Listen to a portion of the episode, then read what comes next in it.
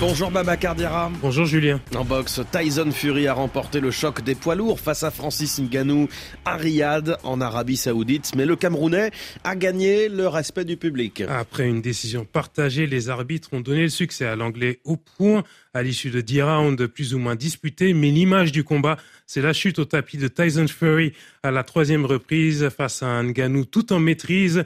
Fury a lui-même reconnu qu'il s'agissait de son combat le plus difficile depuis 10 ans.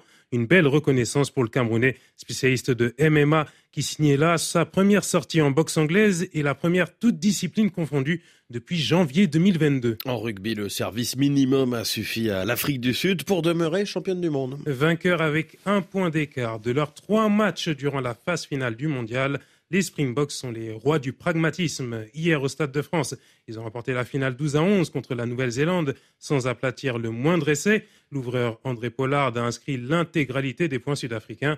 Bakary Meite, consultant rugby pour RFI, est admiratif de cette Afrique du Sud, désormais quatre fois championne du monde. L'ex-capitaine de la Côte d'Ivoire loue les bons choix effectués par le staff. Quand on est observateur de l'extérieur, on voit les joueurs leaders, on voit euh, Faf de Klerk, euh, on voit euh, André Pollard, et c'est des joueurs qui étaient remplaçants sur les matchs à enjeu, quoi, sur des matchs à élimination directe. On peut se dire qu'est-ce qui prend ce staff pour mettre Faf de Klerk sur le banc, surtout quand on voit les 80 minutes qu'il a livrées encore aujourd'hui. C'est incroyable, c'est vraiment, ils ont une foi inébranlable dans ce en quoi ils croient, justement, et euh, les résultats leur donnent raison. Ils savent comment se conduire tout au long d'une compétition aussi longue que, que, la Coupe du Monde de rugby, et ça a fait la différence aujourd'hui.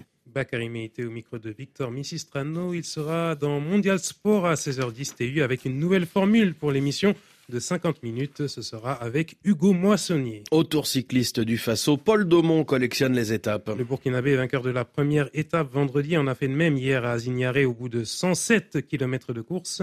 Il conserve le maillot jaune de leader. Le Tour du Faso, en dépit des difficultés posées par la question sécuritaire, reste une référence et un modèle sur le continent.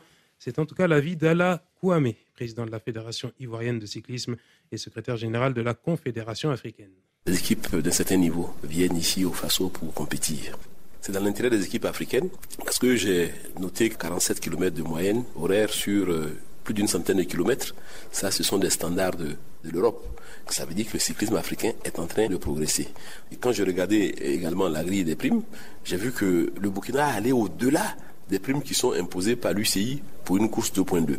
Le maximum de primes qui est versé, c'est 15 millions. Le Burkina en a fait le double, a fait 30 millions.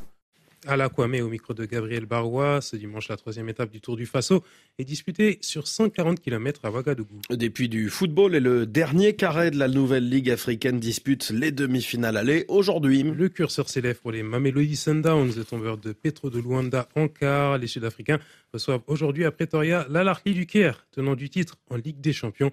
Coup d'envoi 13h TU. Puis à 18h, le Wydad Casablanca reçoit au stade Mohamed V les Tunisiens de l'Espérance de Tunis pour un derby maghrébin électrique. Baba Cardiara, merci à tout à l'heure.